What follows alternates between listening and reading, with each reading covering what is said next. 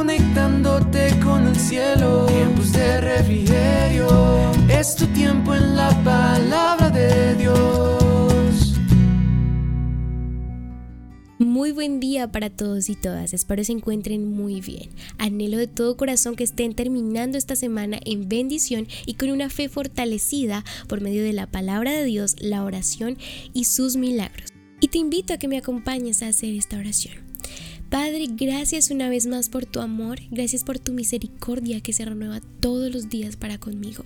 Gracias porque esta semana he podido experimentar tu consejo para fortalecer mi fe y te pido que nuestra relación día a día sea fortalecida para que yo pueda crecer en la fe y pueda crecer en la confianza y en la certeza de que tú tienes un perfecto plan para mi vida y para mi familia. Espíritu Santo, háblanos hoy en el nombre de tu Hijo Jesús Amén y amén. Recuerda que esta semana hemos estado hablando de cómo obtener fe y el título del devocional de hoy es fortaleciéndonos y afirmándonos en nuestra fe. Y para esto me gustaría que leyéramos Hechos 14, 21 y 22.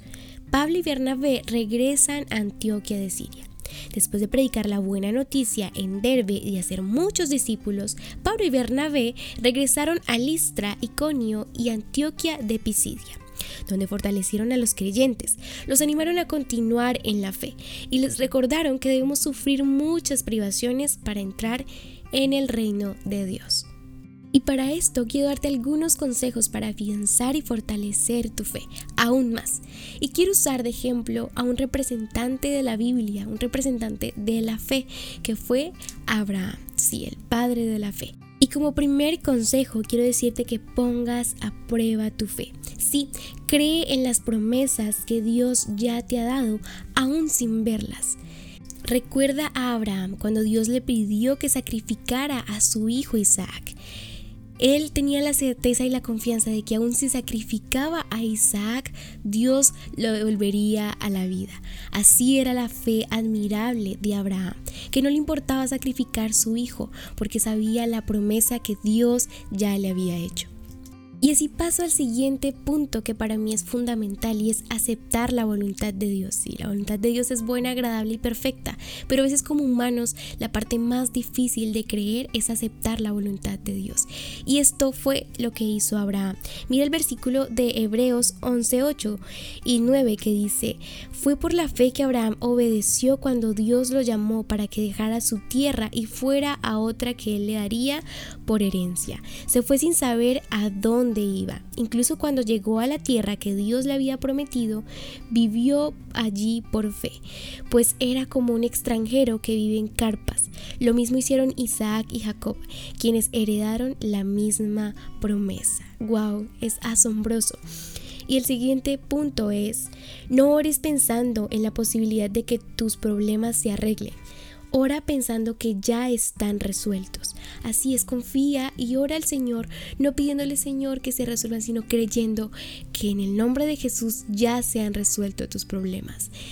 Y el cuarto punto es, el cuarto consejo es, toma decisiones basadas en la Biblia. No busques consejos de las personas de afuera si no te dan un consejo bíblico.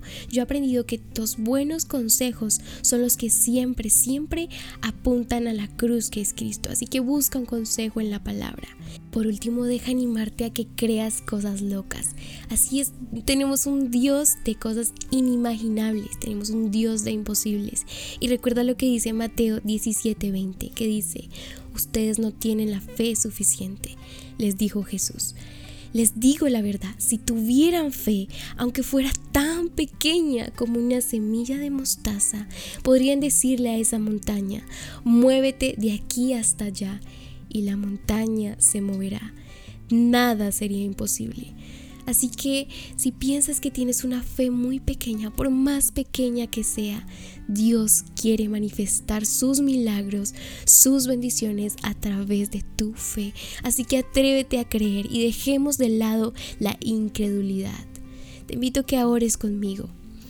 Padre, gracias de nuevo por esta semana. Gracias Señor porque nos has permitido aprender tantas cosas valiosas de la fe.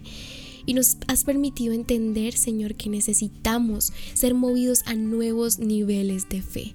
Así, Señor, que así que te pedimos que nos fortalezcas en la fe. Te pido, Señor, que podamos atender a tu consejo y podamos ser movidos, Señor. Tú tú pones el querer como el hacer por tu buena voluntad. Así que hoy, Señor, nos determinamos a creer y ver las cosas que no son como si fuera. Hoy recibo ese milagro para las personas que me escuchan.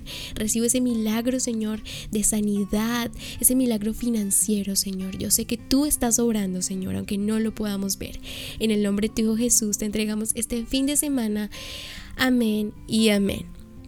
Recuerda siempre adorar. Adorar es fundamental para que vengan de la presencia de Dios tiempos de refrigerio para tu vida. Nuevamente te animo a que si te sientes desanimado puedas escribirnos en nuestras redes sociales. No pierdes nada. De hecho podemos animarte y apoyarte en oración. Escríbenos en Instagram, estamos como arroba tiempos de refrigerio. Y la que te habló, Sarita Valentina. El Señor te bendiga. Ten un fin de semana bendecido conectándote con el cielo. Tiempos de refrigerio, es tu tiempo en la palabra